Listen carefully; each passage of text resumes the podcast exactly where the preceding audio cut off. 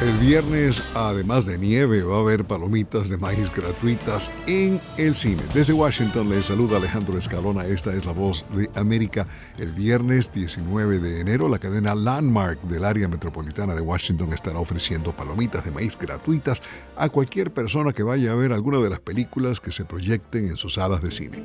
La iniciativa forma parte de la celebración, la conmemoración solemne del Día Nacional de las Palomitas de Maíz en Estados Unidos. Cabrita, cotufa, pipoca, popcorn, pororó, crispeta, todos son sinónimos de palomitas de maíz. El viernes volverá a nevar en la capital estadounidense.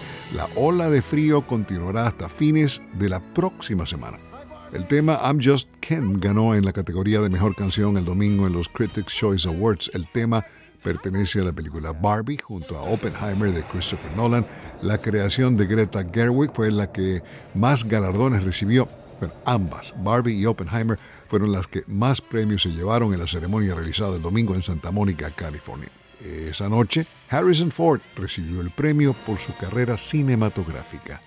Esta semana estuvieron de cumpleaños el actor y director Robert Duvall y el cantautor Jimmy Page, conocido por ser miembro de un grupo llamado Led Zeppelin. Robert Duvall ha ganado Oscar, Globo de Oro, Screen Actors Guild, Emmy y BAFTA.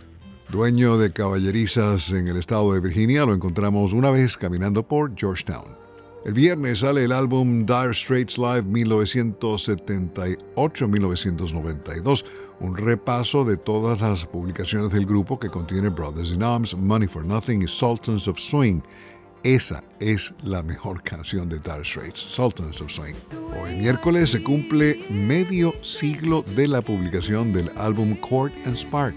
Cuando uno lo dice así suena como demasiado tiempo, así que nos limitaremos a celebrar los 50 años o el quincuagésimo aniversario de esta maravillosa música de la cantautora Johnny Mitchell, ganadora de múltiples Grammy, Biblioteca del Congreso, premios en su Canadá natal y que es parte de la historia musical contemporánea.